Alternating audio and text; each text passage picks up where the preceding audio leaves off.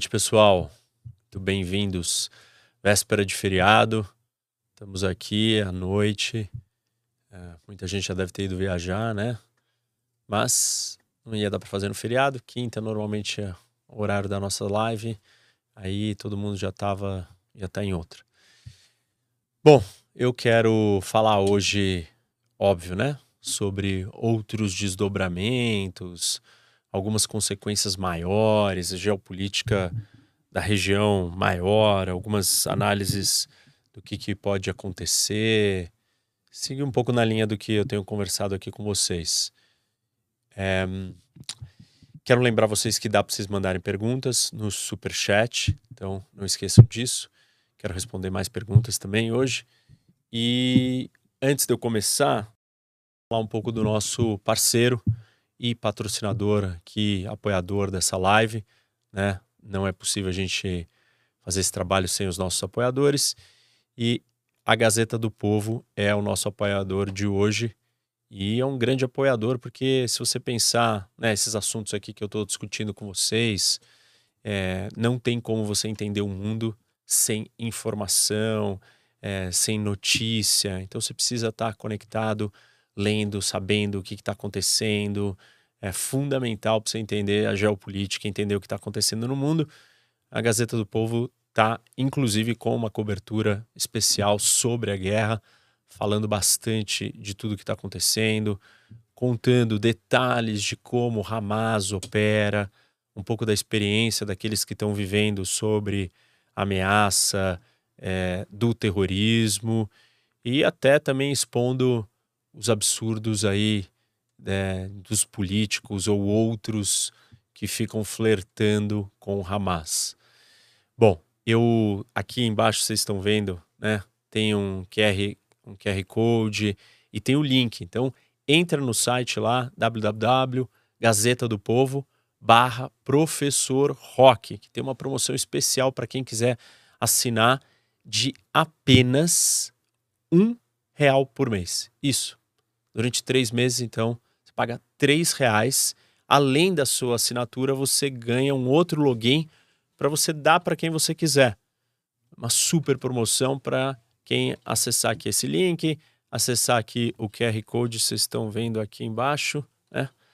É, dá uma olhada, o endereço aqui certo do site está aí também. Então não perca essa promoção, uma cobertura especial sobre a guerra. Dá uma olhada lá é, e usa essa, esse desconto, baita desconto, com outro login extra, inclusive. Certo. Então vamos aqui a nossa conversa de hoje. E assim, né? É, não temos tantas mudanças radicais. É, Israel já começou a sua, a sua invasão terrestre, está fazendo isso em etapas, avança, consolida algum território, volta. É, mas nós temos outras coisas acontecendo numa esfera maior, além da discussão dali. Vou falar de todas elas eu quero pontuar ou é, indicar algumas delas aqui. Primeira, é, vocês devem ter assistido as imagens do na Rússia, no Daguestão, né, no aeroporto, da multidão tentando é, atacar, capturar, é, linchar, matar, exterminar é, um avião que supostamente trazia judeus. É, e aí até tem um vídeo ali de um, uma única pessoa né, cercada por, um, sei lá, umas 100 pessoas querendo ver o passaporte dele. Não sei se vocês chegaram a ver esse vídeo. Mas isso é, é um sintoma das consequências, de uma das consequências da guerra, que é o crescimento é, absurdo do antissemitismo. Essa não é, a, não é a única no Daguestão, é que essa é uma das mais chocantes, mas você tem ataques, você tem pichações, violências diversas, verbais e não verbais na Europa, nos Estados Unidos, em vários lugares do mundo. No campus é, universitário nas, nos Estados Unidos, você tem uma tensão muito grande. Cornell University é, sofreu uma ameaça, o centro judaico da faculdade sofreu uma ameaça. E aí o presidente da universidade veio a público e falou que não vai permitir esse tipo de coisa aconteça é, FBI está investigando, tem a polícia americana está protegendo. O FBI também veio a público dizendo que existe o risco para judeus dentro dos Estados Unidos e outros lugares. Então, isso parece que é uma tendência. É, essa tendência não é de antissemitismo já vinha crescendo no mundo, agora alcançando talvez patamares mais é, perigosos, mais radicais. E esse é um fruto né, é, de uma guerra onde você tem mais, mais ódio, mais é, extremismo, mais violência. Mas, só que quando a gente olha para a imagem da, da Rússia ali, aquilo é mais chocante, porque é uma manifestação coletiva direta de violência é, contra os judeus. Isso é bastante preocupante, porque eu enxergo que é, esse confronto com Hamas ele está fazendo algumas coisas. A gente está vendo uma quantidade muito grande de pessoas apoiando os palestinos. E, e aí a gente entra naquele problema, né? Das pessoas misturarem o Hamas com os palestinos. Muitos têm feito isso. É, alguns por desinformação, outros por é, malícia mesmo, ou por simplesmente gostar é, do Hamas. É, e esse é, um, é, uma, é uma, uma das consequências. É, mas a gente não está vendo, assim, não tem casos ou demonstrações de islamofobia crescendo. E a gente tem um crescente do antissemitismo muito desproporcional, muito mesmo e um apoio aos palestinos e ao Hamas.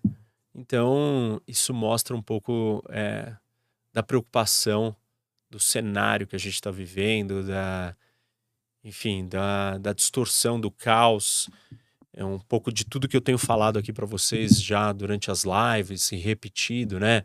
O desequilíbrio da bússola moral, a relativização de tudo, comparar o Hamas com Israel.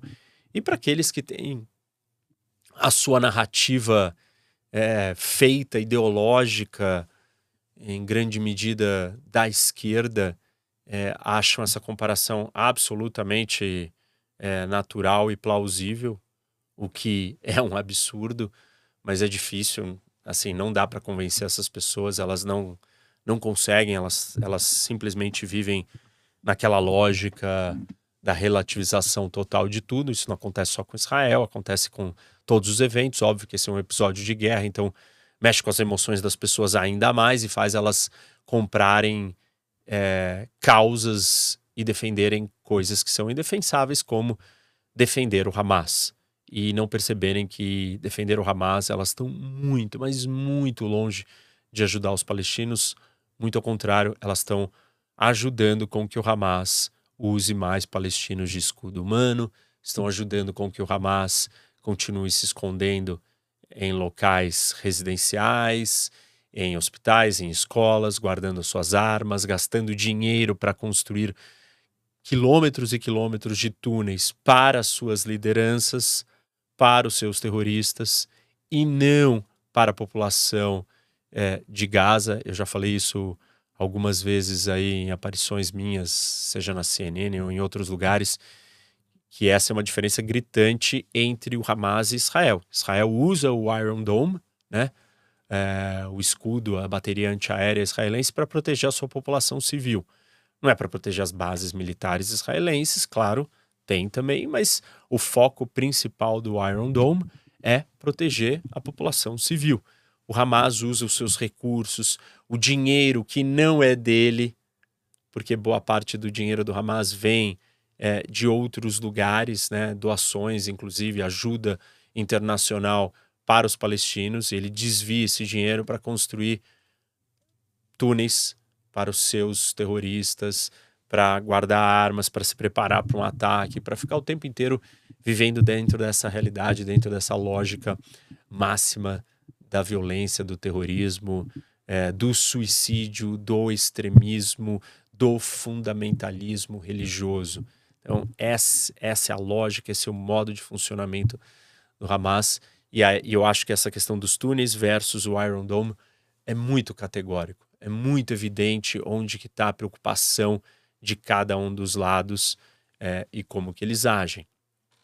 Então, é, essa é uma das consequências, uma das preocupações eu acho que, junto com essa preocupação, tem algo que eu não, ah, não comentei aqui com vocês, mas já comentei em outros lugares.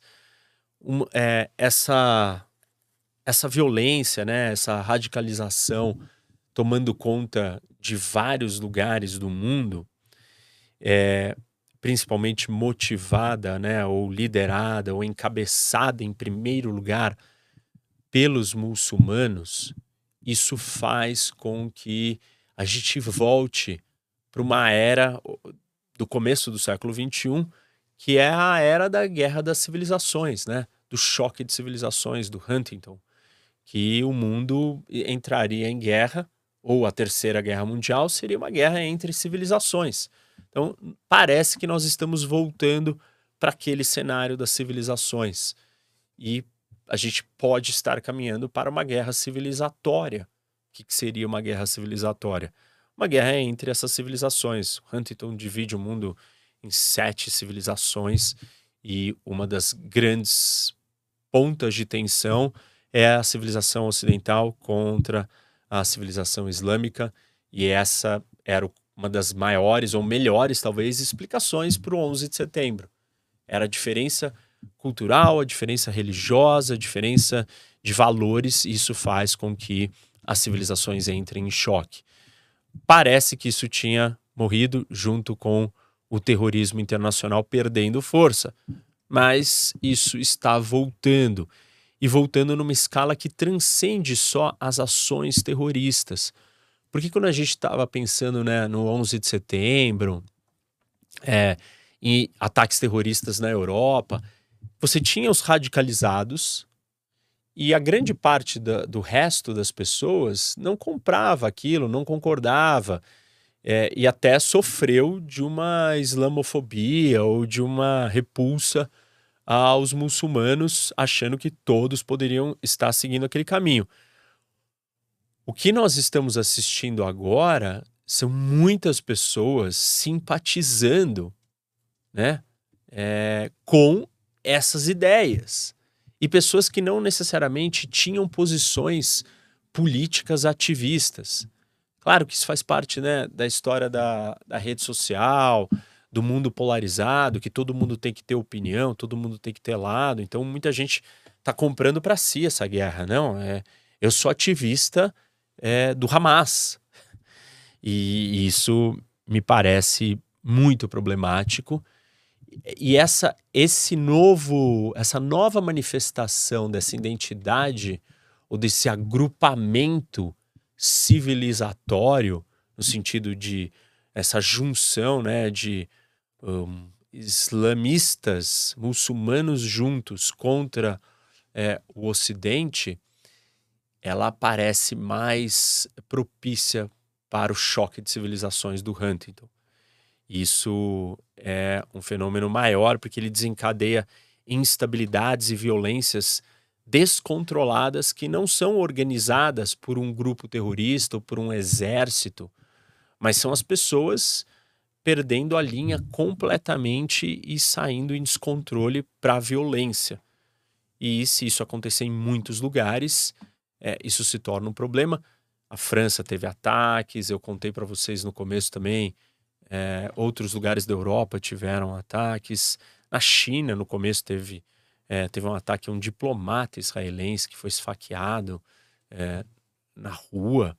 Então, assim, tem muita coisa perigosa acontecendo na maneira como as pessoas estão comprando é, esse envolvimento com a guerra. E, e assim, é claro que uma guerra é uma tragédia, e inocentes e vidas são perdidas. Mas essa é a natureza da guerra, né? As pessoas hoje elas não querem lidar com, com a realidade, elas não querem entender por que a guerra começa. E quando a guerra começa, elas simplesmente vão tomando por paixões, tomando lado e vão entrando dentro desse dessa mentalidade ou desse comportamento belicoso, de confronto e perdendo a linha, né? Colocando para fora talvez as suas é, seus preconceitos mais profundos que estavam guardados e, e escondidos. E tem bastante gente mostrando esses preconceitos de antissemitismo por aí.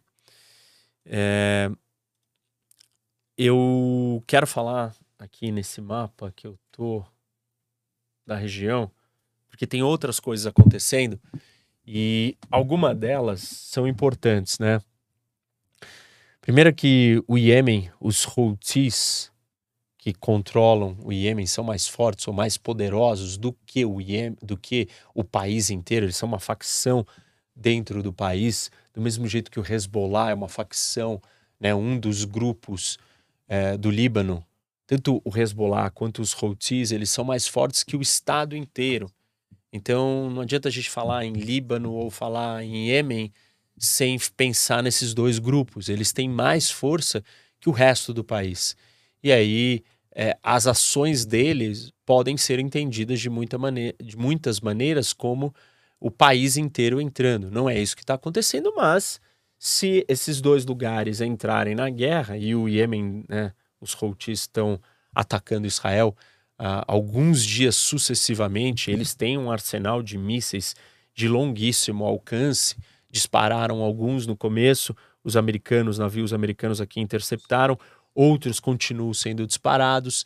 Então, o Iêmen, né, os Houthis estão entrando nessa guerra. Isso faz parte do eixo da resistência, que é composto pelo Irã. Já falei para vocês do eixo da resistência do Irã.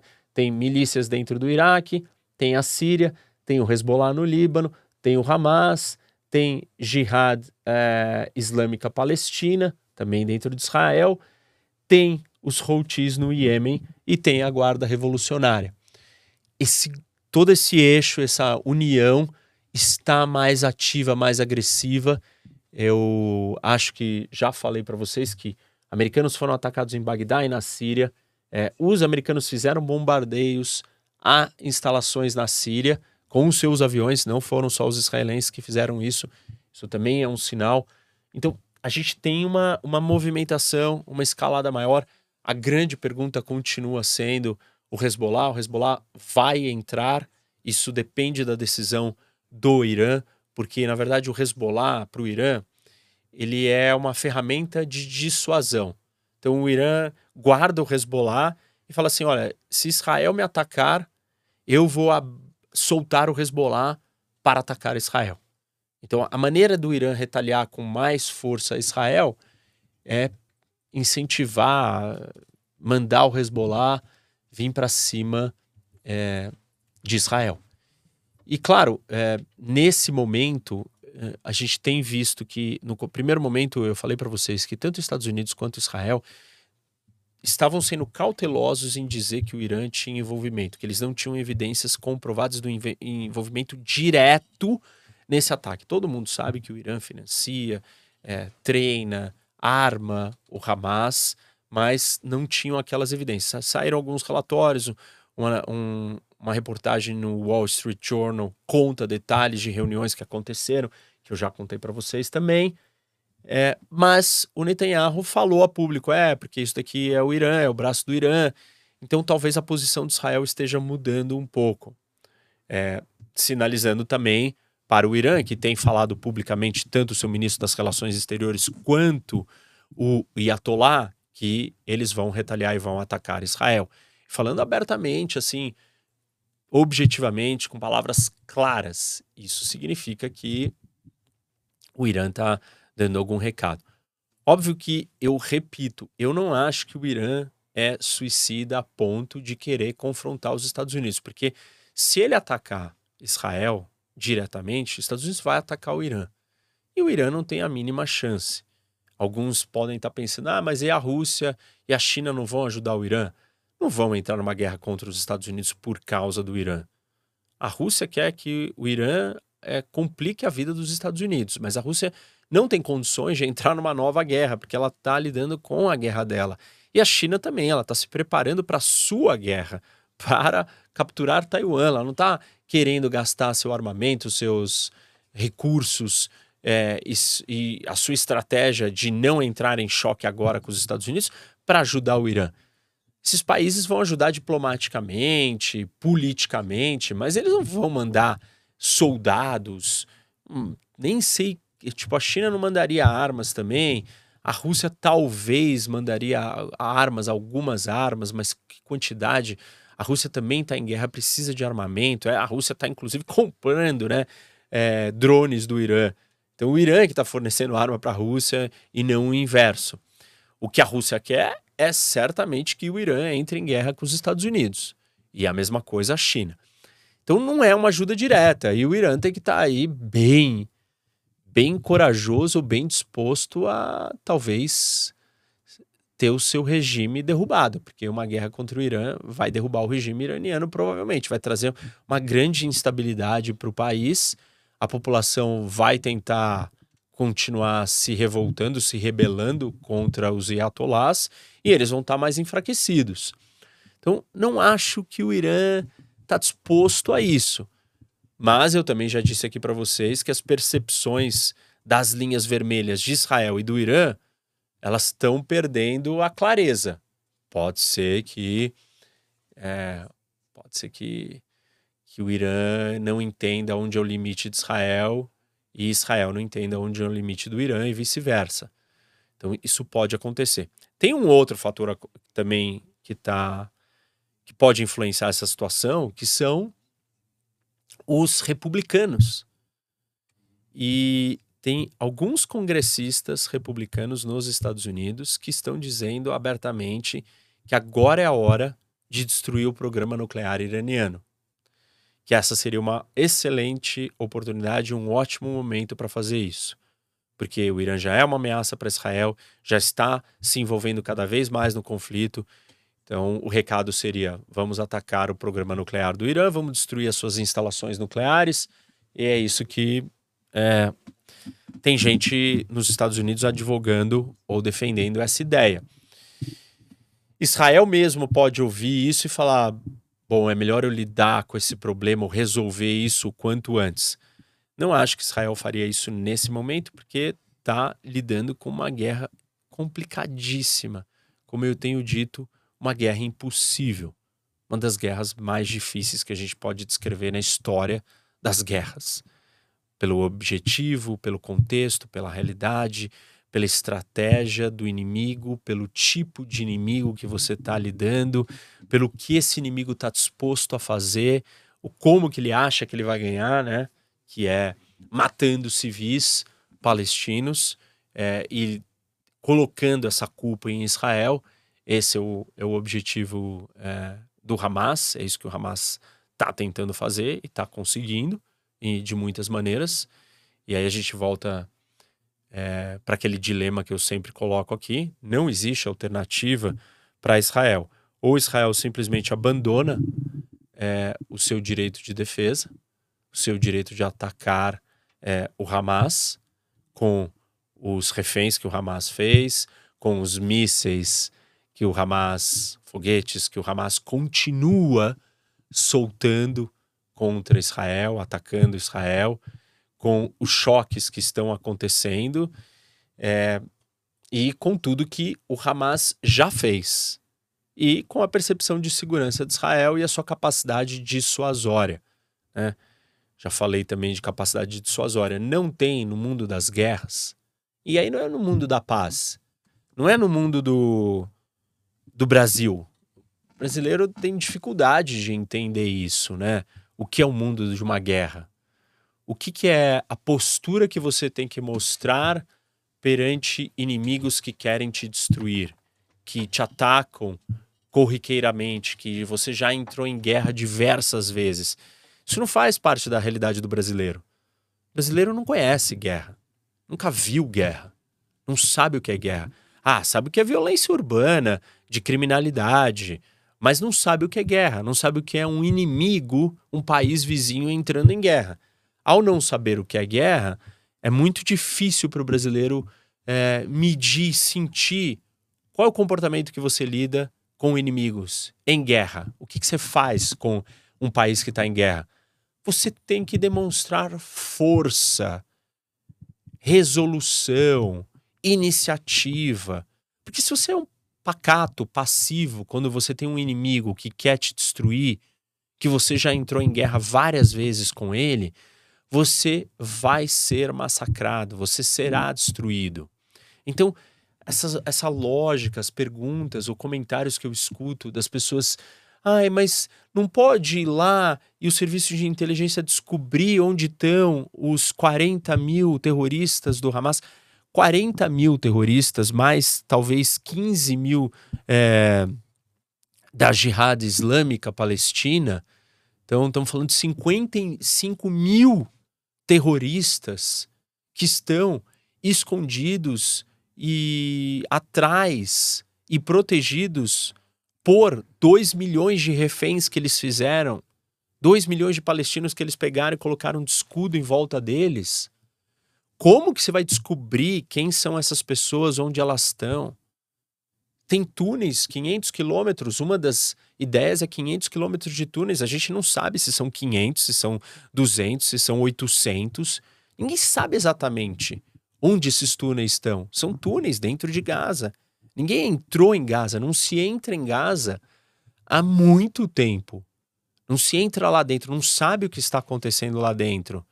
Que ideia fantasiosa é essa de que você tem um espião que ele é capaz de entrar nos túneis, saber identificar todos os túneis, dizer quem são todos os, 40, os 55 mil terroristas, onde eles estão, cada um deles, e vai matar um por um. Tipo assim, que fantasia foi essa? Isso não é uma realidade, isso não existe, não tem como fazer isso, não, nunca vai acontecer isso, ninguém consegue fazer isso. Os Estados Unidos foi atacado por um cabeça, que era o Bin Laden, e demorou anos para conseguir achar o Bin Laden. Anos. Com toda a sua sofisticação, com todo o dinheiro do mundo. É, não é assim que funcionam as coisas. Isso não vai acontecer. Vai, vai ter que né, continuar a guerra, e a guerra tem esses problemas porque o Hamas vai fazer de tudo para que mais e mais palestinos morram.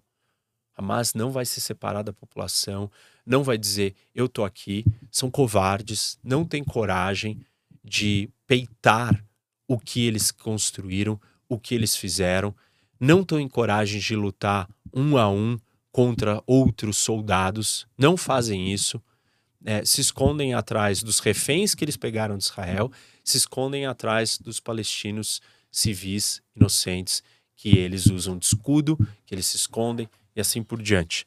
Mas essa parte é, já está dita muitas vezes, e aqueles que é, não querem entender não vão conseguir é, simplesmente falar, não vão conseguir digerir, vão ignorar o fato de quem construiu essa situação foi o Hamas e não Israel. Israel tem duas opções: ou se rende ao Hamas e não responde, ou vai para a guerra contra o Hamas, e aí as consequências são essas que nós estamos assistindo. E, assim, é, o ônus e a responsabilidade disso tudo é única e exclusivamente do Hamas. Nessa situação, pelo que o Hamas fez. Bom, é, que mais que eu queria mostrar para vocês? Eu queria mostrar o outro mapa. É.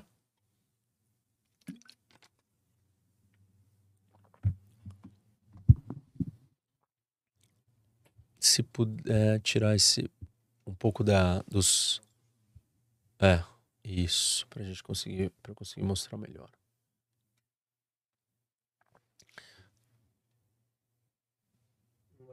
Não, né? Porque tá lá. Bom, esse daqui é um mapa de Gaza, gente. Que é Gaza. E esses são os três locais aonde estão é, acontecendo os confrontos. E aí a partinha azul é onde Israel, né, então esses detalhes aqui, essas áreas, são áreas onde supostamente Israel conseguiu já é, controlar, consolidar, é, tá, elas estão, você tem militares, tropas israelenses que estão é, com esse lugar vai, não é conquistado, mas mais seguro. Israel já avançou nessas áreas onde estão em cinza, ou seja, já chegou até aqui, né? Então saiu dessa parte que está mais controlada e veio até aqui, e aqui já conseguiu chegar até é, esse espaço. Mas as áreas de choques hoje são aqui. Soldados israelenses já morreram. Recentemente, é, Ontem ou hoje nós tivemos um, é, terroristas do Hamas que conseguiram passar por um túnel que eles tinham aqui, saíram perto da, da passagem de Erez e atacaram de surpresa. E esse é um dos grandes problemas, né? Da onde eles podem surgir, da onde eles vão aparecer, é, e para atacar, pegar soldados israelenses na retaguarda e assim por diante. Então, esse é o cenário aqui é, do, da divisão da onde que está acontecendo os confrontos dentro do território, dentro de Gaza. deixa eu mostrar para vocês outros, outras situações que estão acontecendo. Essa daqui é bastante é, preocupante. Isso daqui é a Cisjordânia. Esse é o mapa da Cisjordânia. Gaza está ali embaixo, pequenininho, ó. Estão vendo ali? É, aqui, muitos desses pontos, né? É, você tem demonstrações, ou seja, manifestações. Você tem ataques com explosivos de palestinos e você tem choques é, armados em alguns desses lugares. Então, isso daqui são demonstrações, mas todos esses outros aqui, esses explosivos, essas outras armas, são locais de choque dentro da Cisjordânia entre é, palestinos e israelenses.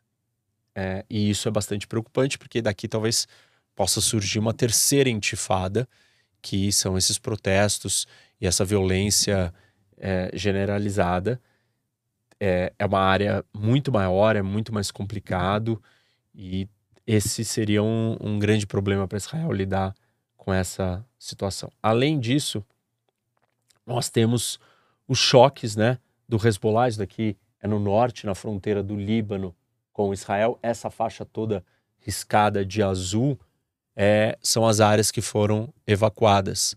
Então, as comunidades, as vilas, as cidades, as pequenos é, vilarejos que tinham aí foram todos evacuados até essa zona de buffer. E você tem lugares onde é, o Hezbollah tem atacado. Então, esses são pontos de ataque na fronteira do Hezbollah com Israel. E repito que tanto o Hezbollah quanto Israel eles têm é, criado um limite né, desses ataques me ataca, eu retalio na mesma medida. Ninguém escalou ou atacou. Uma vez atacado, retaliou muito mais forte e assim por diante para ser escalado. Então, essas são as. É... Acho que eu tinha mais um mapa aqui.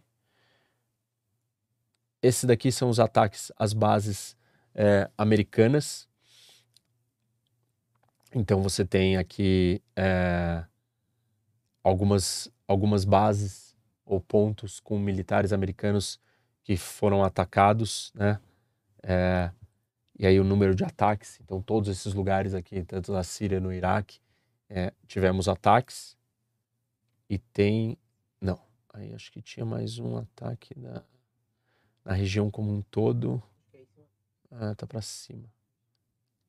Não, isso aqui são os ataques do Hamas do lado de Gaza, então essas são as regiões que estão recebendo. Pela primeira vez, acho que ontem ou anteontem, o Hamas atacou a instalação nuclear israelense de Mona, onde tem é, os armamentos nucleares de Israel. Mas, como vocês podem ver, tem choque por todos os lados. Ah, é isso. Bom, é... o que, que nós temos de pergunta aí? Ah, é. Deixa eu. Quantas pessoas tem? tem? 8 mil. Muito bem. Antes de eu ir para as perguntas, é, eu quero lembrar vocês de novo aqui da Gazeta do Povo, que é o nosso parceiro dessa live. E lembrar da promoção, né? Um real por três meses, ou seja, três reais, e você ainda ganha um outro login para quem você quiser, para dar para alguém, para dividir com alguém. É, e eles estão um, fazendo uma cobertura especial também da guerra, falando bastante do que é o Hamas, contando do que é o terrorismo. É importante ficar informado. Tem é, reportagens mais aprofundadas é, a todo momento ali. Então dá uma olhada, tem aqui o QR Code, tem o link www.gazetadopovo barra professor rock e aí você acessa essa promoção. Então, vamos para as perguntas. Deixa eu ver aqui o que, que tem.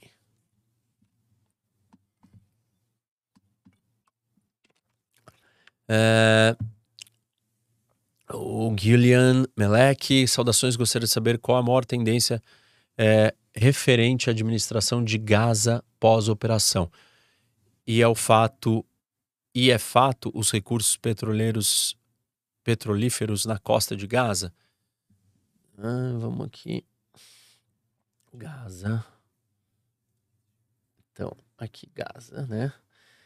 É, existe perspectiva de petróleo por aqui, né? Recentemente Israel tem descoberto petróleo, tem explorado em vários desses lugares, tem disputas aqui até com é, o Chipre, com a Turquia, enfim, essa região toda aqui é, do Mediterrâneo está se revelando uma área com petróleo. Ninguém sabe exatamente é, onde está o petróleo ou o que, que vai acontecer.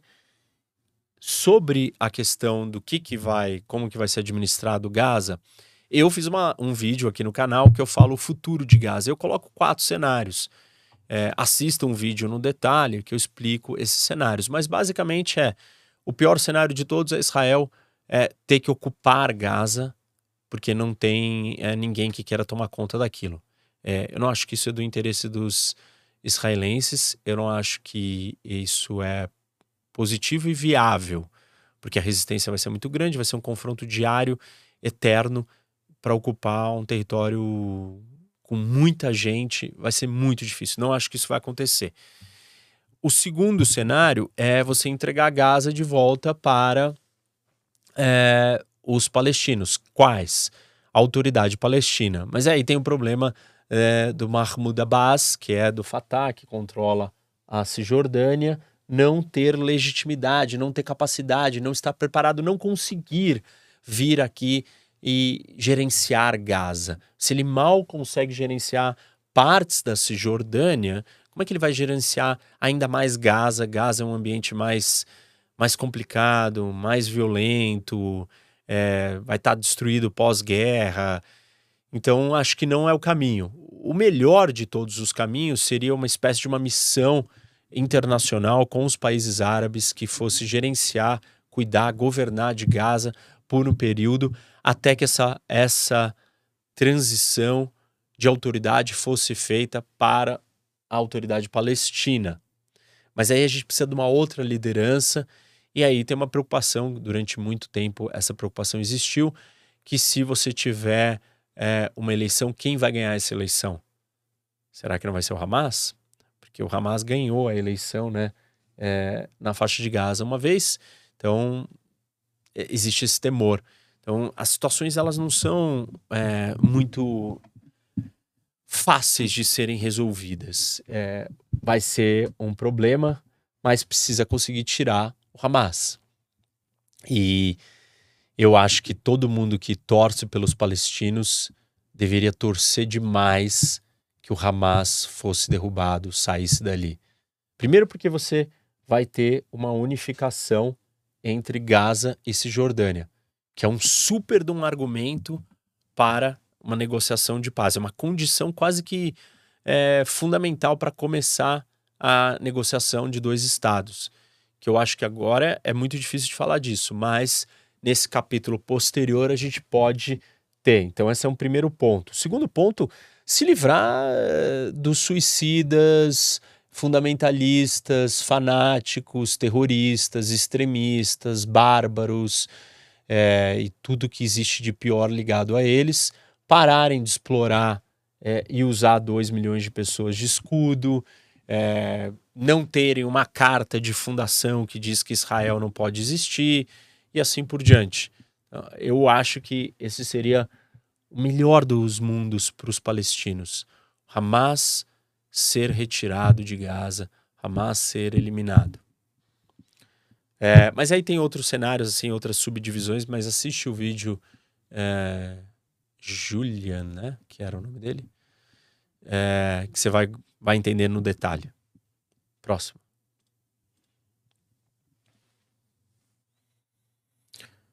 O Pichu mandou um superchat. Rock acredita que a saída de Israel de Gaza em 2005 foi um erro? Acha que Israel deve ficar até pacificar agora? Essa é uma discussão que existe dentro de Israel, sabe? É, muita gente falou assim: tem que sair, tem que sair, não dá para ficar governando aquilo ali, todo mundo fica falando que é ocupado, que está ocupando o território palestino, saiu. As pessoas continuam dizendo que Israel ocupa Gaza, o que não é verdade, porque Israel não está em Gaza desde 2005. Então, assim, do ponto de vista da percepção internacional ou daqueles que vão fazer, é, vão defender ideologia cega e vão repetir a narrativa é, enfim, da vítima eterna, não vão entender e não vão aceitar que saiu. E aí, assim, saiu para não lidar com os problemas de ficar gerenciando os palestinos e dar liberdade para os palestinos. Isso é importante, saiu unilateralmente, não é que saiu assim negociando, olha, eu vou sair, então vocês param, vocês me reconhecem. Porque essa foi, foi o acordo com o Egito. Israel tem um acordo de paz com o Egito, certo? Na guerra de 67, Israel controlou todo isso daqui, toda essa península do Sinai, resultado da guerra. E aí Israel ficou controlando esse território. Mas Israel devolveu esse território em troca do quê? Da paz com o Egito. Você me reconhece, Egito? Você quer viver em paz comigo?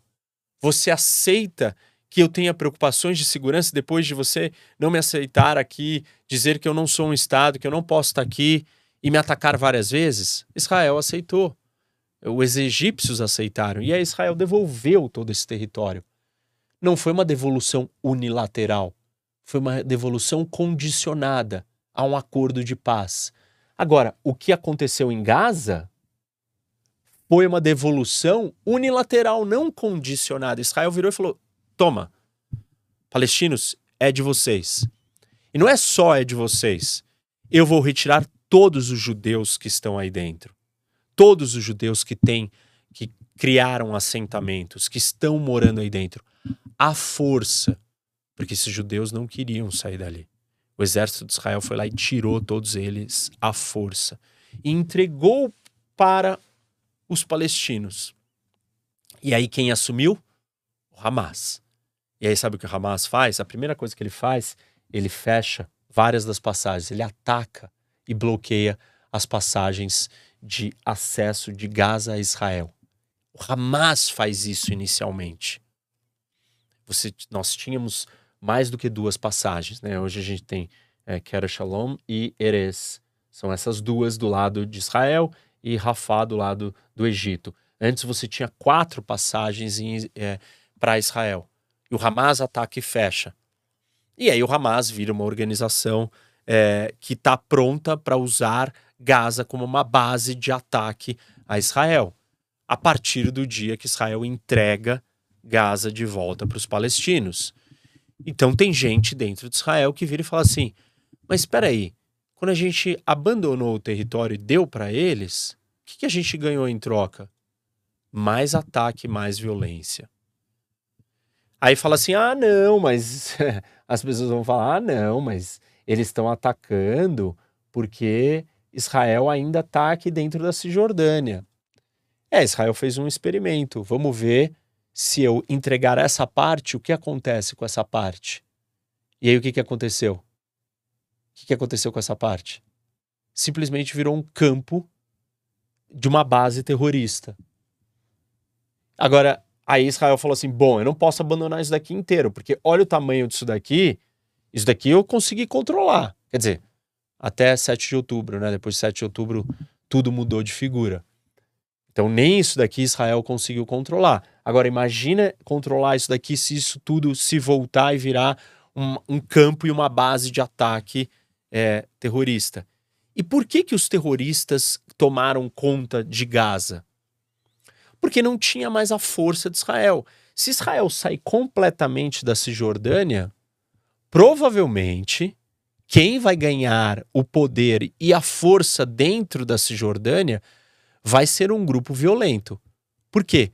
Vários dos palestinos que não são violentos não têm como lutar sozinhos contra esses grupos violentos como os grupos daqui não tiveram como lutar contra o Hamas. O que, que faz é, a autoridade palestina não ser derrubada por outros grupos terroristas que estão na Cisjordânia? O policiamento à presença israelense, aonde eles não podem fazer simplesmente tudo o que querem com a violência que eles buscam. Esses grupos. É, então, assim, essa discussão ela é uma discussão real e legítima por parte dos israelenses. Foi bom sair de Gaza? Resolveu o problema? E muita gente vai falar o óbvio. Não resolveu. Mas tá bom. Mas aí a minha resposta é: Bom, mas continuar ali também não era uma alternativa. Mas eu entendo o seu argumento de dizer que não resolveu. Eu não acho que pode e deve é, ocupar. Mas aí o mundo tem que entender que se você saiu dali, entregou o território e quem tomou conta é um grupo terrorista e o grupo terrorista vai fazer 2 milhões de pessoas de escudo humano e vai sequestrar outros civis israelenses e vai ficar escondido aqui em túneis embaixo de hospital, escola e casa, aí esse grupo vai ter que sofrer alguma consequência. E não tem saída. Então, é, essa é a realidade que está colocada. Eu não acho que Israel deva voltar a controlar Gaza, mas é quem quer que Israel não controle Gaza vai ter que lidar com a realidade do que acontece aqui dentro. E a realidade do que acontece aqui dentro é que um grupo terrorista chamado Hamas controla esse lugar. E aí, como lidar com ele? O mundo não fez nada para lidar com Hamas. Zero, nada. Não faz nada. Não faz. Sequer uma condenação internacional. O Conselho de Segurança sequer classifica o Hamas como uma organização terrorista. Não quer. Não faz. Não irá fazer. O Conselho de Segurança sequer passou uma resolução condenando e chamando o que o Hamas fez de um ataque terrorista. Então, assim, a comunidade internacional não quer fazer nada. Mas aí a comunidade internacional vai querer responsabilizar Israel. Essa responsabilização unilateral, ela não é possível. Porque se o Hamas não está sendo responsabilizado, como que você vai tirar o direito de Israel se defender e assim por diante? Vocês já entenderam essa, esse argumento. Vamos para a próxima.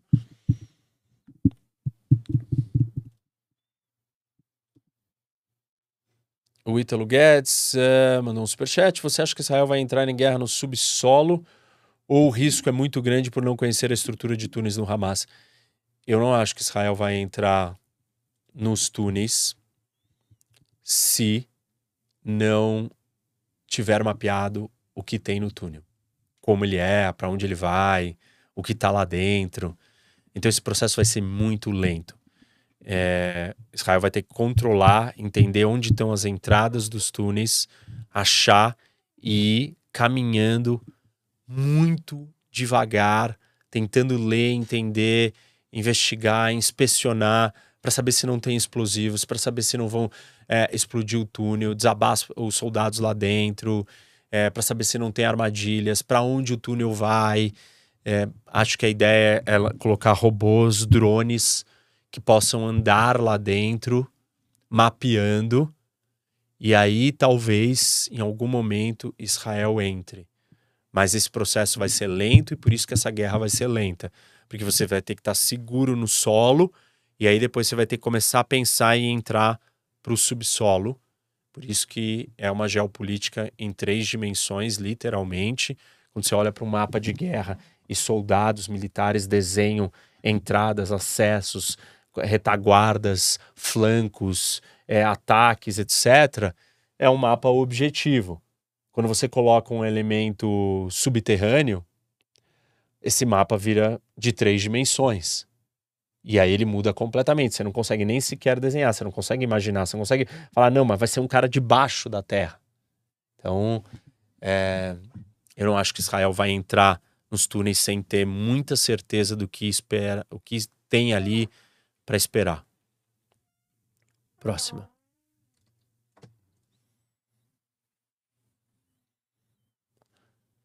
Uh, André Vargas, o que falar do possível boicote de combustível pelos árabes?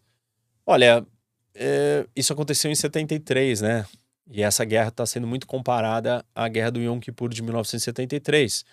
Primeiro, porque ela foi feita na mesma data, 50 anos depois. Segundo, porque a guerra do Yom Kippur foi uma guerra surpresa. Essa também foi surpresa. Terceiro, pelo número de mortes israelenses. Essa também matou um número absurdo. É, então, tem muitas similaridades e todo mundo está comparando uma com a outra. Uma das consequências da guerra de 73, do Yom Kippur, foi o embargo do petróleo dos países árabes aos Estados Unidos, por ter ajudado Israel depois. E isso desestabilizou o mercado de petróleo no mundo, fez o barril quadriplicar de preço é, eu não acho que isso vai acontecer agora. Eu não acho que o cenário é o mesmo. A única coisa que a gente pode ter ligado com o preço do petróleo, o que eu comentei para vocês, acho que em alguma outra live, é se o Irã entrar, realmente se o Irã entrar na guerra, aí o que acontece? Aí o Irã controla o Estreito de Hormuz, que é esse pedaço aqui de água por onde passa 30% de todo o petróleo do mundo, porque Arábia Saudita, Emirados Árabes, Catar, Kuwait, Iraque, Irã, então esse petróleo tem que viajar por aqui. E o Irã constantemente tem atacado navios que estão passando aqui, os americanos e os europeus têm uma, uma, um projeto, uma frota de segurança, de escoltar navios, muitas vezes que vão cruzar esse espaço.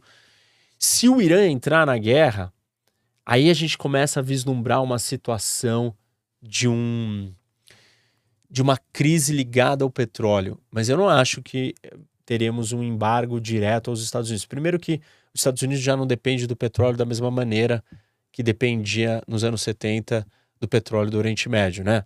Os Estados Unidos é o maior produtor de petróleo do mundo e, e a, os Estados Unidos compra mais petróleo, além de ser o maior produtor, ele precisa comprar mais porque ele consome muito, mas ele não compra em primeiro lugar de nenhum país daqui compra primeiro do Canadá, depois do México, e aí sim Arábia Saudita, mas também não é mais nas quantidades que eram no passado.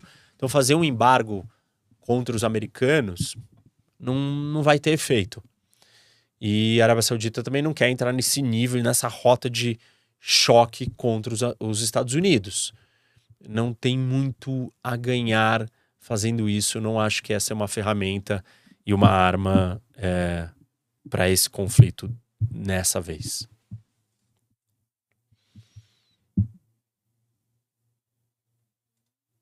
Outra.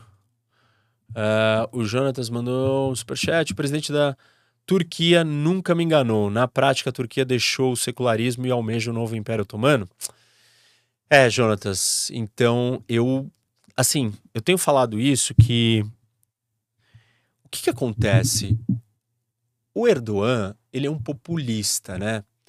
E o populista turco, para resgatar alguns laços e vínculos de identidade popular com a Turquia, ele chegou no poder no começo dos anos, é, na virada do século, ele chegou no poder com um discurso religioso, acabando com o secularismo da Turquia. Eu falo muito disso é, na geopolítica da Turquia, que é um vídeo que está aqui no canal. Muito legal, muito bom, muito importante, porque a Turquia. Ó, a Turquia é fundamental, né? Olha, ó, a Turquia é a ponte que liga é, o, o Oriente com o Ocidente, sempre foi. E, e, ela, e ela tá, né, se distanciando da Europa, da OTAN, desde que o Erdogan chegou no poder, e ela tá mirando para o mundo islâmico, né? para o Oriente Médio, para é, a Ásia.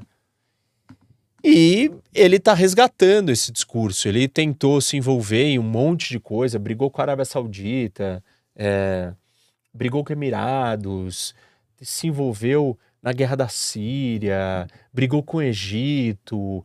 Era o único grupo que falava, era o único país que conversava com o Estado Islâmico flertou com todo mundo, fez um monte de confusão, teve que recuar, começou a fazer as pazes com todos aqui, parou com o seu projeto ativista é, religioso, né? E agora ele olhou para isso como uma grande vantagem. A situação da economia da Turquia vai mal, ele ganhou essa última vez assim, apertado, ele está cada vez mais desgastado e esse é o assim, é o tema perfeito para ele mobilizar é, a identidade turca, os turcos, o seu discurso populista com algo que não vai ser tanto problema, né? Porque quem que vai falar assim, ah, eu quero defender Israel na Turquia? Não vai ter isso. É, e com esse resgate né, da, da religião, Turquia sempre é, fez a sua modernização com o movimento para se tornar secular. Eu conto isso melhor no Geopolítica da Turquia e conto também no Geopolítica 4D da Turquia, que é um outro vídeo muito bom. Quem não assistiu, eu conto desse equilíbrio que a Turquia faz parte da OTAN, mas é amiga da, do Putin. É, briga com. É, tá com a Arábia Saudita, mas tem que falar com, com o Irã. Assim, a Turquia é um país que assim, faz malabarismo para agradar a tantos lados e pertencer a tantos grupos. Parte disso é a sua geopolítica, a sua posição no mundo. Ela tá, realmente está ligada com tanta gente e ela acaba tendo que se equilibrar. Agora, esse último movimento do Erdogan, ele é, é terrível para o, para o mundo. Primeiro, porque ele está instigando, né, inflamando. Depois que ele está colocando a sociedade turca num caminho de reforçar essas identidades religiosas, o que não é positivo, não é modernizante, mas como essa é, é o apelo dele político, para ele pode dar certo, mas é um custo muito ruim, que é tirar a Turquia da democracia, que já vem saindo há muito tempo, mas deixá-la mais longe ainda da democracia. E óbvio, aumentar demais as tensões, inflamar mais a opinião pública é, e provocar ainda mais essa guerra civilizatória. O Huntington ele fica na dúvida se a Turquia faz parte do Ocidente ou do mundo islâmico. E no final ele conclui: não, a Turquia faz parte da civilização é, islâmica. E realmente o Erdogan é o exemplo e a manifestação disso. Próxima.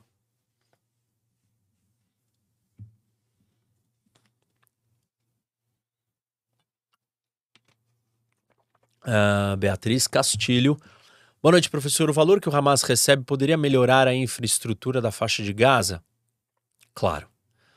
Hamas recebe muito dinheiro e, assim, para você construir 500 quilômetros de túneis, um metrô de Londres, assim, de distância, né, de quantidade, você é, poderia estar tá gastando esse dinheiro com escolas, com rodovias, com, enfim, um monte de coisas. Você poderia não estar tá gastando com arma, é, tudo que o Hamas faz é focado só no projeto dele de guerra. Guerra, guerra, guerra, guerra. Ele não busca paz, não tem projeto de paz com ele, não existe isso. E óbvio, de novo, quem está sofrendo, quem está sendo usado, abusado, é, quem está sendo violentado pelo Hamas, mais do que todo mundo, são os palestinos. Você gosta dos palestinos? primeira coisa você tem que torcer e, e buscar que aconteça é que o Hamas deixe de existir. Então ele poderia estar gastando esse dinheiro com isso, mas não vai fazer, porque esse não é o projeto dele, não é ajudar os palestinos, não é melhorar a vida dos palestinos, ao contrário. Quanto mais caos, quanto mais desespero, quanto mais medo, quanto mais terror, quanto mais desemprego, quanto mais tudo de pior, mais fácil é dele recrutar jovens palestinos para a luta armada. Se as pessoas não tiverem nenhuma oportunidade, só enxergarem destruição, só verem corrupção, e alguém falando o dia inteiro na cabeça delas que essa corrupção, que essa destruição, ela é causada por um inimigo de fora, é uma ideologia simples e fácil de ser vendida. E esse discurso vai ter tração e as pessoas vão comprar e vão seguir pro, é, pro que o Hamas quer. Mais gente do lado dele, mais gente lutando com ele, mais gente se juntando à organização terrorista disposta, é, disposto a matar, morrer, fazer qualquer coisa para levar esses ideais fundamentalistas.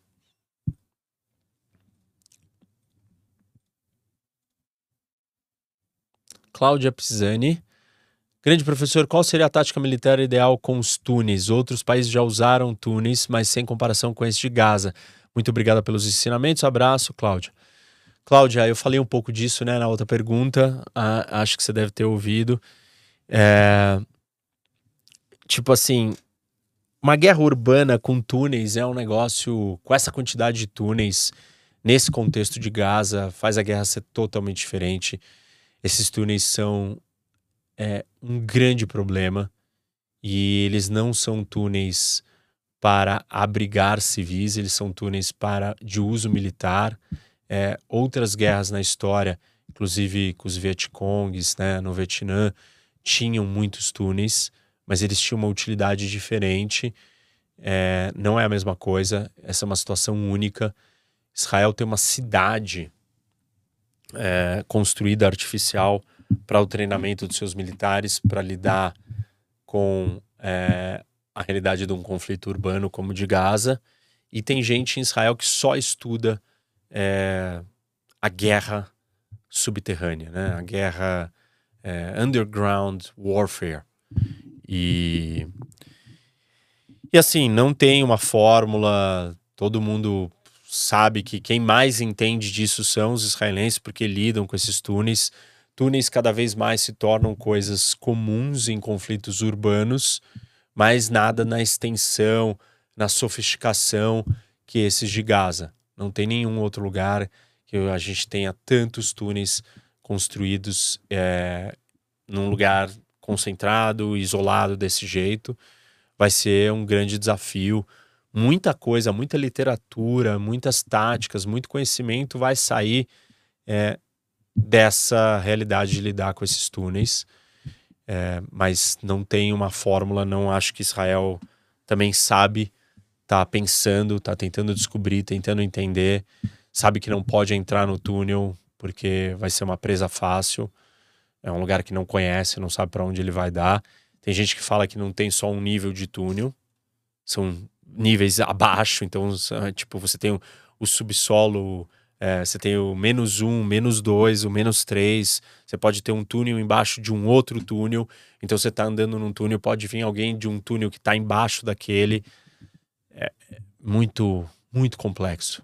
Isso é uma das maiores dificuldades é, desse confronto é, urbano e interno ali em Gaza.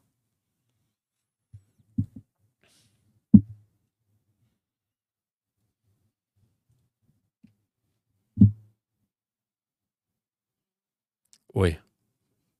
Oi? Ah. Professor Gabriel Leite, em um cenário hipotético de que o Irã possa declarar guerra formal contra Israel, como o Irã faria uma incursão militar até chegar em Israel? E como Israel faria uma interceptação contra essa incursão? Vamos ao mapa, Rafael. O Irã tem fronteira com o Iraque e está presente na Síria. Então, o Irã viria para a Síria e ele entraria pela Síria e pelo Líbano. O Líbano ele deixa o Hezbollah entrar e talvez ele viria pela Síria e entraria aqui pela Síria. Esse é o único jeito que ele poderia fazer uma incursão terrestre. Não acho que tem como chegar nesse nível. Porque assim, você mandar essas tropas atravessarem tudo isso daqui, chegarem aqui e para daqui partirem para lá, essa movimentação de tropas vai ser vista pelos americanos, pelos israelenses que vão bombardear e atacar elas no meio do caminho. Vai ter que fazer uma grandíssima é, transporte logístico é, de tropas por avião para chegar na Síria. Isso seria assim impossível. Não, o Irã não tem essa capacidade de transportar milhares de soldados ou tanques ou equipamentos. Só os Estados Unidos têm, conseguem transportar esse nível de gente é, e de equipamento de um lugar por outro aéreo. Se vier por terra, vai ser uma grande movimentação massiva que vai ser identificada por Israel e pelos Estados Unidos por satélite, não vai ter como esconder. E vai ser um alvo fácil, né? Atravessando isso daqui até chegar aqui na fronteira. A fronteira tá aqui, ó. Colina de Golã. Então, da Síria, você tem que vir da Síria e entrar aqui em Israel. Esse seria o caminho. Por isso que eu não acho que a guerra toma essa proporção. Mas respondida a sua pergunta.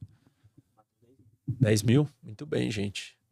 Na espera de feriado, vocês estão assíduos, gostando de ver. Tá bom, fala. E aí eu repito.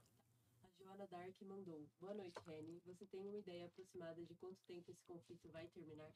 Joana Dark me pergunta se eu tenho uma ideia aproximada de quanto tempo esse conflito vai demorar. Olha, eu diria que se você não tiver um episódio assim muito destrutivo, do qual é, os dois lados decidam recuar, Israel não pode recuar dado o que está acontecendo, é, olha, o natural desse conflito é durar meses, assim, talvez oito meses, no mínimo de seis a, a dez meses. Eu não acho que é uma guerra que dura, vai, mais de um ano. Mas é algo. É, não é algo curto. Não é igual aos outros conflitos de Israel com Hamas, é, Israel com Hezbollah, que, assim, não foram coisas muito mais rápidas. É, dois, três meses. Nós estamos falando de mais de seis meses, assim, se tudo seguir o seu curso natural. Só que na guerra as coisas elas são imprevisíveis. Outra. É, a Cláudia Pisani te mandou um superchat é, agradecendo e procurando que você está explicando e fazendo as pessoas entenderem melhor a situação. E um. Peraí, então deixa eu agradecer a Cláudia Pisani que mandou um outro superchat agradecendo e dizendo que eu tenho ajudado as pessoas a entender a situação. Obrigado. É, esse é o objetivo. Não não quero convencer aqueles que não concordam comigo, as pessoas diferem de opinião, tá tudo bem. Cada um acredita no que quiser, tem a opinião que quiser. É, e é isso, né? E quem quer informação, quer entender, vai ouvir, vai concordar com algumas coisas, vai concordar com outras, não vai entender outras e tudo bem, faz parte. É, um perfil que chama LD perguntou o que você acha dos movimentos de cessar fogo e por que o Irã financia grupos terroristas como Hamas. LD me pergunta o que eu acho dos movimentos cessar-fogo e por que o Irã financia grupos terroristas como o Hamas. Um dos jeitos do Irã causar problemas para Israel é financiar os grupos que estão dentro de Israel, né? Então, financiar grupos terroristas é uma boa arma. É uma arma bastante efetiva de você amedrontar, de você retaliar, de você responder é, aos seus inimigos. Isso é uma razão. Segunda razão é que o, o, regime iraniano, o governo iraniano, é um governo teocrático, é um governo religioso. É um governo controlado por iatolás, são líderes religiosos. Então, assim, organizações terroristas, essas todas as organizações aí, são organizações religiosas. É fácil para ele ter uma relação. É diferente a relação que o Irã tem com o Hamas e é, Jihad é, Islâmica do que ele tem com o Hezbollah e com os Houthis. Por quê? Os Houthis são xiitas, o Hezbollah é xiita. Então, eles são uma extensão do Irã. Eles são povos iguais aos à grande maioria do, do, dos povos ou da, da vertente religiosa que tem dentro do Irã. Já o Hamas e a Jihad é, Islâmica, eles não são é, xiitas. Eles já existiam antes do Irã, antes de ter o apoio do Irã, eles tinham apoio de outros. Então eles têm uma certa autonomia do Irã. São grupos diferentes que o Irã apoia e que trabalha. Mas o regime iraniano é uma grande ditadura religiosa. Ele é, assim, é, um Hamas numa escala gigante porque ele é um, é, é um regime religioso, é, fundamentalista, que controla um país imenso, com uma população que sofre muito na mão do regime. Então, esse é um modus operandi desse, desse governo do Irã. E a, a primeira parte da pergunta era sobre. Ah, não tem como ter cessar-fogo enquanto o Hamas não devolver os reféns, é, não parar de atacar. Não existe cessar-fogo. Não existe cessar-fogo. Olha a lógica do cessar-fogo. Eu vou lá e te ataco. E aí, logo depois que eu te ataquei, eu falo: não, não, não, não, vamos parar de brigar. Peraí, mas você acabou de me atacar? É. Não, mas eu não quero mais brigar. Como assim? Você não quer mais brigar depois que você me atacou? Aí agora que eu vou te responder, você não quer mais brigar. Mas na hora que você me atacou, você não pensou em não brigar. Entendeu? Então, assim, Israel não tem como aceitar um cessar-fogo nessas condições. Cadê o mundo exigindo que o Hamas retorne todos os reféns? Não está acontecendo, né? Ah, por quê? Ah, porque não tem como falar com o Hamas. Ah, não tem, falar, não tem como falar com o Hamas? Ah, então tá bom. Então vocês... então estamos entendendo com quem é o Hamas. Se não tem pra, como falar com ele, tá óbvio o que, que é o Hamas. E é o que eu sempre digo, né? Esquece Israel. Israel, os israelenses são inimigos dos palestinos. Tá bom. Por que, que o Egito não quer o Hamas? Por que, que o Egito não abre a fronteira? Aqui, ó. Egito. Essa linha aqui é do Egito. Aqui é o Egito, aqui é Gaza. Egito, Rafah. Por que, que o Egito não abre a fronteira? Porque ele sabe o que é o Hamas. O Egito não está em guerra com os palestinos. O Egito é árabe, não são judeus. O Egito é muçulmano, não são judeus. Não são israelenses. Tá vendo? Por que, que o Egito não quer isso? Porque o Egito sabe o que é o Hamas. Porque o Egito entende que o Hamas é um problema. Por isso, se você gosta dos palestinos e você quer é, paz e você quer que os palestinos tenham um Estado, torce com todas as suas forças para o Hamas não estar mais controlando nem Gaza e nem os palestinos.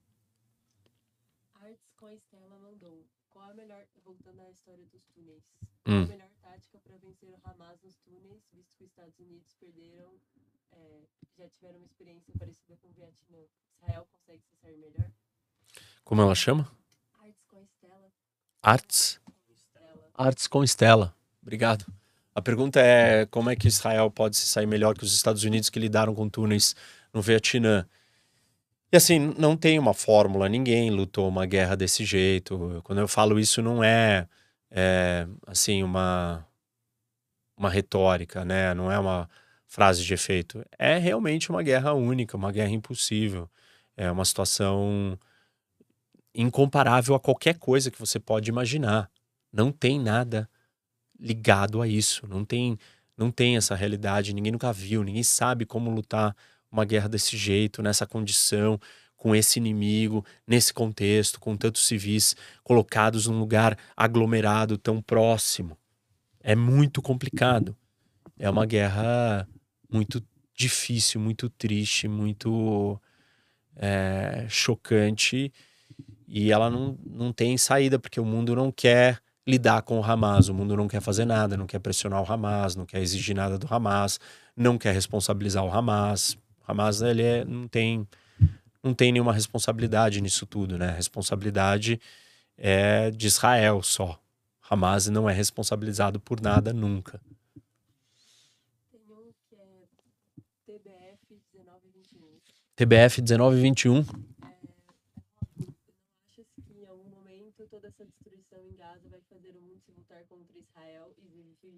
os ataques?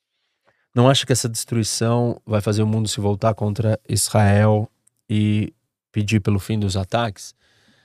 É, acho que pode acontecer isso. Não sei como, como que o mundo exigiria isso, porque se aqueles que têm consciência do que está acontecendo vão se deparar com um problema muito maior, que é você dar palco, dar voz e dar legitimidade a um grupo sanguinário de fanáticos extremistas, que é o Hamas. Então, se o mundo fizer isso, é, o Hamas vai vencer. E se preparem, porque se o Hamas vencer, não é Israel que perde só. Não são só os judeus. O mundo inteiro vai perder. E vai perder muito.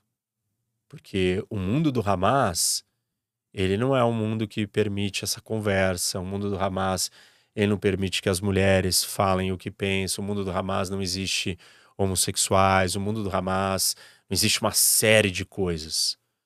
E, assim, o mundo vai tá dando força para algo muito destrutivo. Algo realmente preocupante e grave. Isso pode acontecer. É, eu acho que Israel vai virar e falar assim: vocês não estão preocupados com a gente.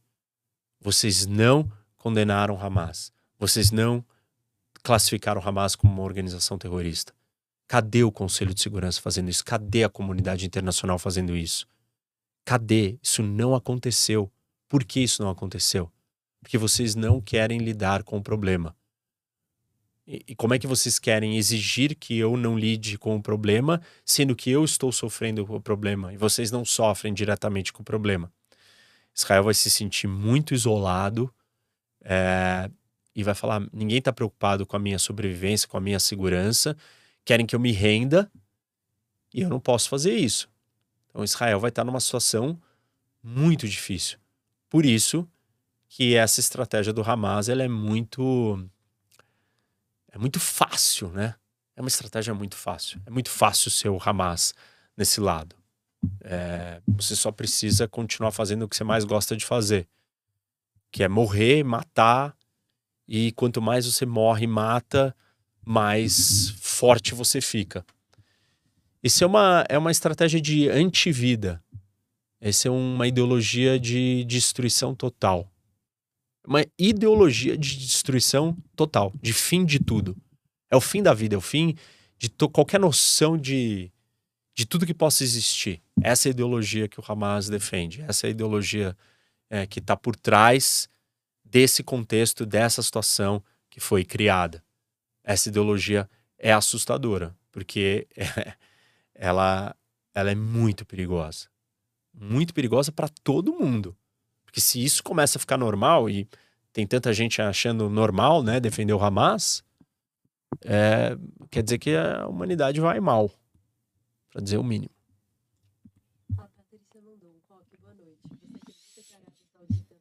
Guerra? Não, a Arábia Saudita não vai entrar na guerra e não, aliás, a Arábia Saudita não está nem participando das questões diplomáticas. Mohammed bin Salman, né, que é o, o líder é, saudita, ele estava lá encontrando com o Cristiano Ronaldo, ele não estava focado, ele não está ele não tá querendo ser um agente é, político ou diplomático da guerra, ele está mais preocupado com o seu projeto de transformar a Arábia Saudita num lugar é, moderno, aberto. Ele está tentando ficar longe desse conflito, longe desse problema. O que é estranho né, e curioso. É, pelo fato da Arábia Saudita representar é, o mundo islâmico de muitas maneiras. Mas é compreensível porque ele não quer problema e todos esses ditadores sabem que se a população sair à rua, é, isso é muito perigoso para eles e eles não querem ter que lidar com essas manifestações, nem com possível revolução, e essa revolução seria uma, uma catástrofe para eles. E pode ser uma catástrofe para o mundo, porque a Primavera Árabe não trouxe democracia. A Primavera Árabe no começo começa com uma população inocente, insatisfeita, cansada, que vai protestar, que quer seus direitos, quer liberdade, não quer mais corrupção, está cansada de um monte de coisas. E aí o que acontece no meio do processo é as reivindicações e, a, e as manifestações e as demandas são sequestradas por quem? Pelos ditadores, pelos sanguinários, pelos terroristas, pelos fundamentalistas. E a primavera, primavera Árabe acaba se tornando um grande massacre entre fanáticos se matando e aqueles que estavam sofrendo começam a sofrer mais ainda, a ponto de vários deles virarem e falarem assim: por favor, traz de volta o ditador de plantão, porque não dá para eu lidar com Al-Qaeda, Estado Islâmico, não dá para virar isso daqui que virou. Eu não quero mais isso, eu prefiro ordem, eu prefiro a ditadura militar do Egito do que eu ter que lidar com esse caos absoluto. Por quê? Nessas situações que não tem instituições, que não tem regras, quem que vai ganhar? Aquele que tem força, aquele que está disposto a fazer a maior loucura, que usar a maior violência. Não tem, você normal, tá aqui assistindo, você não matou, você não sabe o que é sair cortando cabeça de pessoas, você não sabe o que é fazer, você não vai fazer isso. Aí você vê alguém fazendo isso e fala: não, não, parei, tá bom, chega, beleza, você me domina então. Só que aí você, você começa a ser subjugado e governado por um nível de extremidade, de loucura, que você não quer. E aí você fala assim: nossa, era melhor ter aquele outro ditador. Então, nesse primeiro momento, a, a opinião pública pode sair às ruas. Esse é um risco sério para tudo que está acontecendo ali, que é uma nova primavera árabe. E não é o início da Primavera Árabe que é o problema. É, o início era legítimo. E, assim, tipo, seria demais se tivesse acontecido isso, né? Se realmente os protestos tivessem levado a uma abertura, uma democracia, a direitos melhores para todo mundo. Mas o que aconteceu não foi isso. Esse processo que foi desencadeado, ele foi sequestrado e dominado pelos radicais. E isso pode acontecer de novo. Então, esses países, não só a Arábia Saudita, eles estão morrendo de medo que isso aconteça. E isso vai ter um papel fundamental na reação, na reação e nos comportamentos que eles vão ter no desenrolar da guerra e do problema. Oi, quanto tempo você estima que essa guerra vai levar? Alguma previsão de Israel atuar no lado sul de Gaza? Abraço do seu primo dos Estados Unidos, Ricardo Kukier. Ricardo Kukier é, mandou aqui um superchat e perguntou qual a chance de Israel atuar ao lado sul de Gaza. Ao lado sul de Gaza e qual era a primeira parte? Quanto tempo vai, vai demorar a guerra? Ricardo, já falei aqui, eu, assim, é, mais de seis meses, no mínimo, assim, é, se ela seguir as suas condições normais. E eu acho que, eventualmente, dependendo para onde o Hamas se movimentar, porque o Hamas não vai ficar parado aqui, né? Se ele se esconde atrás de é, de escudo humano, se esconde embaixo de hospital, embaixo de escola, tem túnel. Ele não vai ficar parado aqui lutando contra as forças israelenses. Então ele vai se movimentar dentro de Gaza. Em alguma hora, talvez ele se movimente para cá. É, não sei se isso vai acontecer, porque você teve uma, um deslocamento né, dos civis para cá. Vai ser, vai ser super complicado se o Hamas vier para cá. É, quem sabe até lá alguma coisa foi definida com o Egito, o Egito permita, é, sei lá, saída dos, de refugiados, alguma coisa assim. Kelma mandou. Kelma. Não acha que Israel tem que mostrar todos os horrores é, que eles evitam para divulgar os terroristas para o mundo? O caso do bebê colocado no forno acabou comigo. É, ela ela fala que. Pergunta, né? É Thelma? Kelma. Pergunta se, se eu não acho que Israel tem que divulgar para o mundo todas as imagens. Hoje eu tinha uma. Israel organizou né, é, uma reunião com jornalistas para mostrar 40 minutos de é, de vídeos do que aconteceram. E e assim, tipo, isso foi trazido por um militar israelense que tinha ali a informação, só ele mostrou, tal. E eu não acho que as pessoas têm que têm que assistir, eu não sei, eu não sei que, que tipo que ganho que tem as pessoas verem isso, entendeu? Tem todo tipo de imagem é, assim muito muito deplorável é, é totalmente diferente. E eu não estou dizendo que. Eu não estou comparando o valor de vidas, né? Tipo assim, uma criança palestina que morreu é, ali em Gaza, na guerra, ela é uma dor e, e ela é uma perda de uma vida inocente, é, igual a perda de uma vida inocente de uma criança israelense. É, mas a maneira como a criança israelense morreu que está documentado nesses vídeos que foram feitos, ela é infinitamente mais ah, chocante e absurda do que as piores imagens que a gente tem até agora é, do que está acontecendo em Gaza.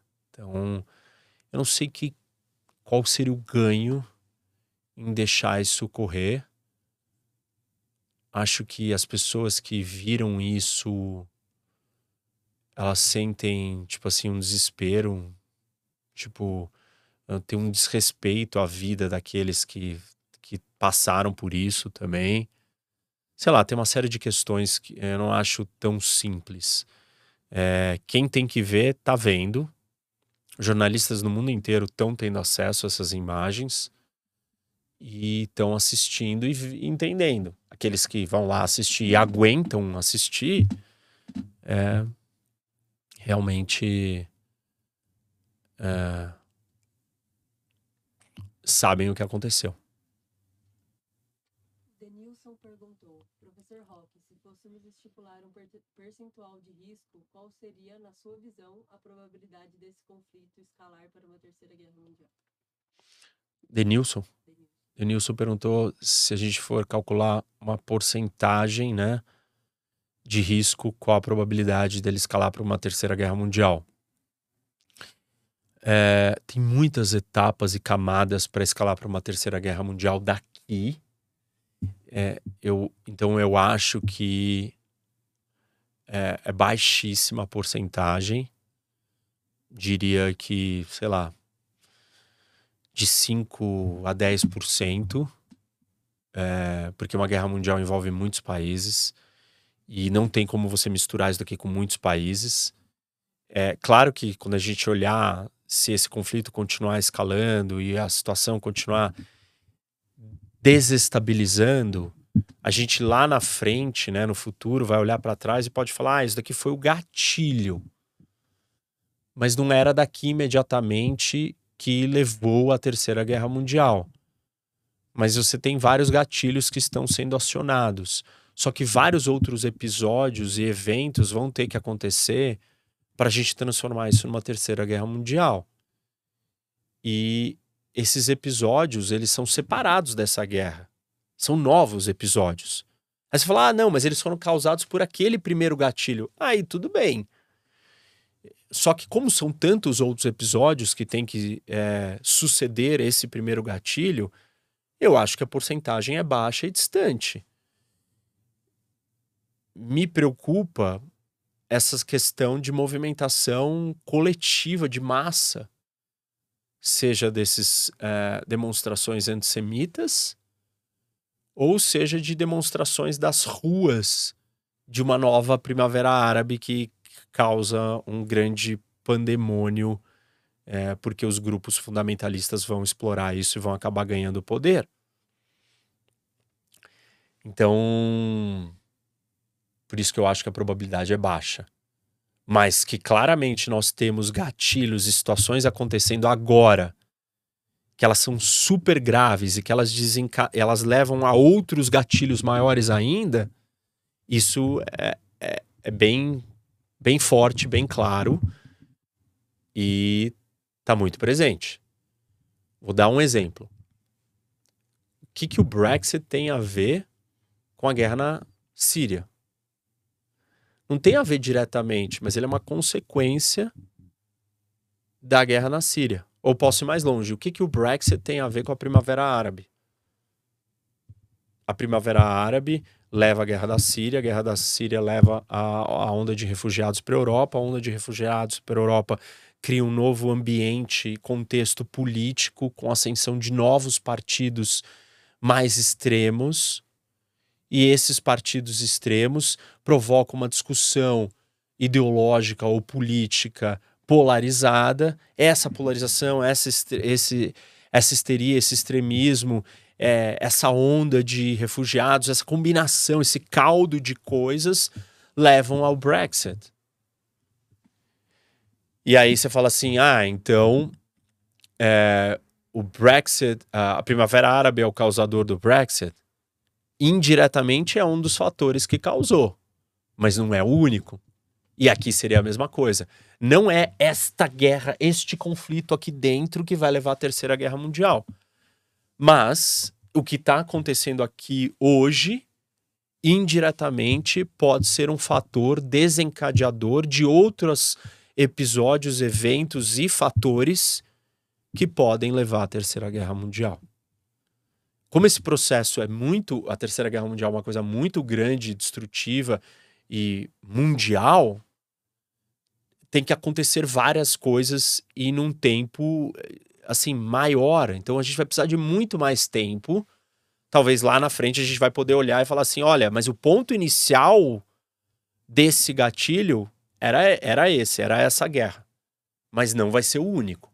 Porque nunca dá para você reduzir a um único fator. Nada. Próximo.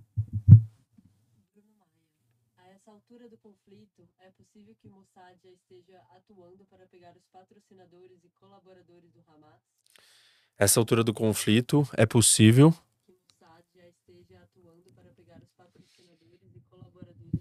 Quem perguntou isso?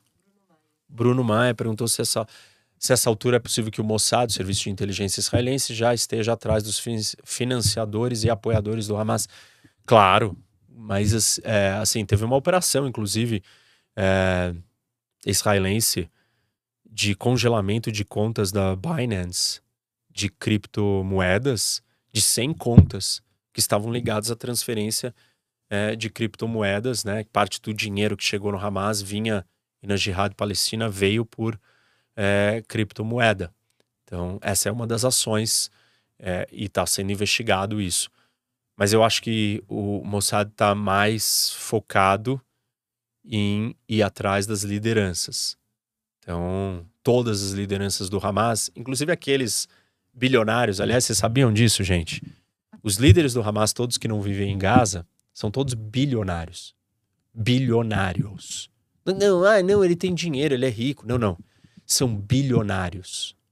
Mais de 3, 4 bilhões de dólares cada um deles. São três líderes maiores que estão fora. São todos bilionários. Catar, é, em outros lugares, Turquia, tal. É, eu acho que o, o Mossad está pensando, desenhando e construindo como que vai assassinar é, esses líderes para eles deixarem de controlar e comandar é, a sua ideologia sanguinária enquanto eles são bilionários vivendo no Catar, no bem bom, e os palestinos estão lá sofrendo, é, sendo escudo humano do Hamas. O Douglas Ferrante perguntou se tem alguma probabilidade de Israel usar bomba atômica contra a Liga Árabe se ela voltar con- toda contra Israel. Existe uma, uma política dentro de Israel sobre o uso da bomba atômica que ela é, é problemática, assim, que ela diz o seguinte, é, Israel meio que não tem, é difícil de saber quando usar. Se usar cedo demais, vai perder tudo, porque vai ser deslegitimado como Estado porque usou uma bomba atômica. E se esperar demais para usar, vai ser tarde demais para ter usado, porque já não vai ter feito mais diferença, porque vai estar em vias de perder ou ser exterminado. Então, é, Israel só pode usar uma bomba atômica num cenário assim de iminente destruição total. E esse cenário de iminente destruição total é um cenário se você tiver, sei lá, o Irã querendo jogar uma bomba atômica em Israel. Aí, nesse cenário, Israel usaria. Mas contra os países árabes vizinhos, primeiro que jogar uma bomba atômica ali vai respingar Israel, porque tá todo mundo muito perto, né? Ó. Tipo, é todo mundo grudado. Tipo, você jogar uma bomba atômica onde? É, Na Síria? Tá do lado, no mesmo lugar. Isso daqui vai destruir tudo. Então, não tem. Não acho que é, essa é uma opção que está na mesa é, nesse cenário. E fora que tem várias outras coisas a serem feitas antes do uso da bomba atômica, como, por exemplo, os americanos entrarem na guerra do lado de Israel. Se for esse nível de invasão de todos os países árabes juntos.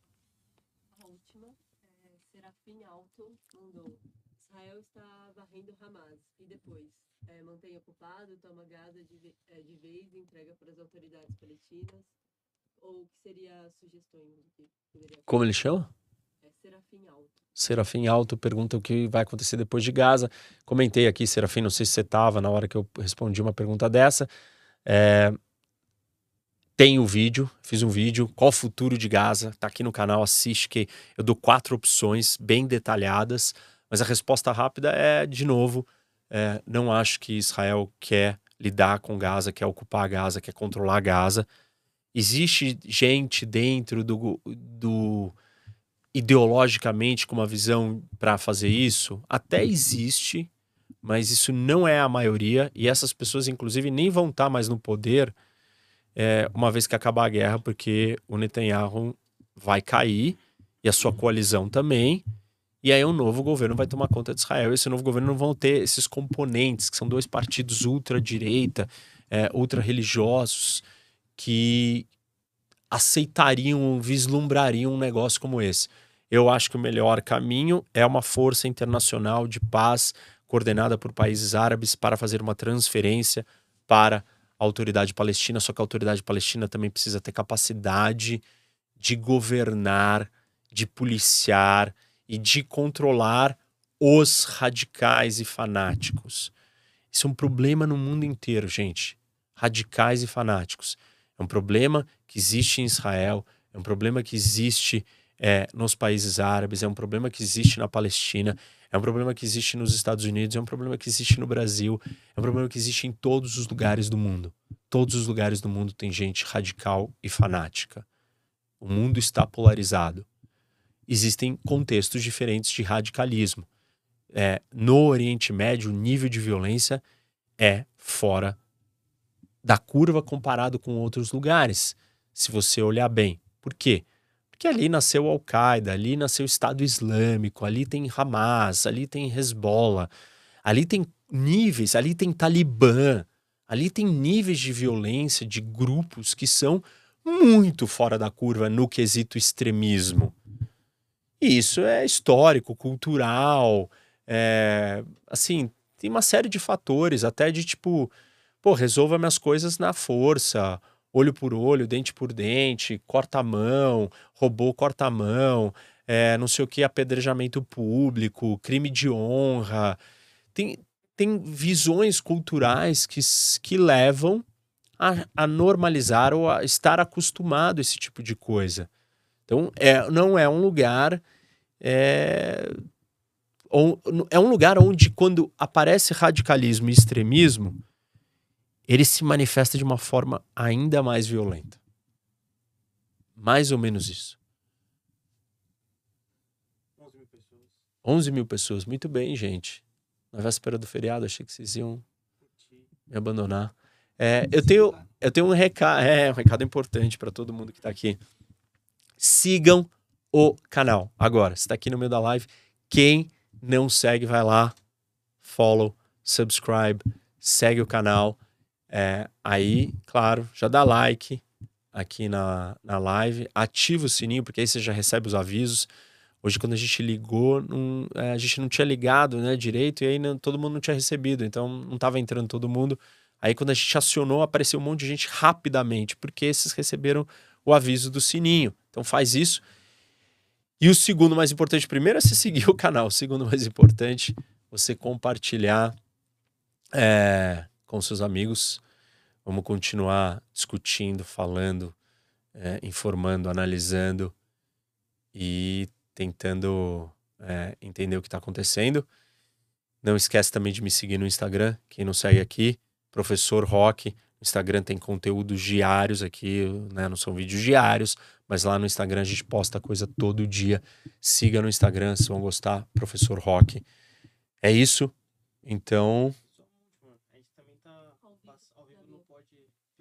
Ah, é. Pode. Eu tô agora, eu gravei, né? Eu fui falar com a Ana Beatriz, que é uma psiquiatra, é, escreve sobre uma série de assuntos muito interessantes. Eu tô ao vivo agora, porque a gente gravou é, durante a semana e. Não, na semana passada, né? É, gravamos no, na semana passada e tá sendo. tá indo pro ar agora. Então sai daqui se você quiser continuar essa conversa. Tem uma parte filosófica que a gente fica falando sobre guerra. É muito interessante para quem é, gosta do tema. Então é no Pod. Pod People. Pod People, vai lá, que eu tô conversando com a, a Bia, é, querida, profunda, inteligente. Foi muito legal a conversa com ela. Assistam. Muita gente já conhece ela e gosta muito dela, que eu postei que eu tinha ido lá, todo mundo, nossa, que demais tal. Então, dá uma olhada. É, ficou bem legal a nossa conversa. Eu também vou assistir que, né, ali na hora que você tá gravando, você nem, nem vê direito. Mas a gente teve uma conversa profunda e filosófica sobre guerra, causas da guerra. É isso, pessoal. É, boa noite, bom feriado. Obrigado pela audiência. Até mais.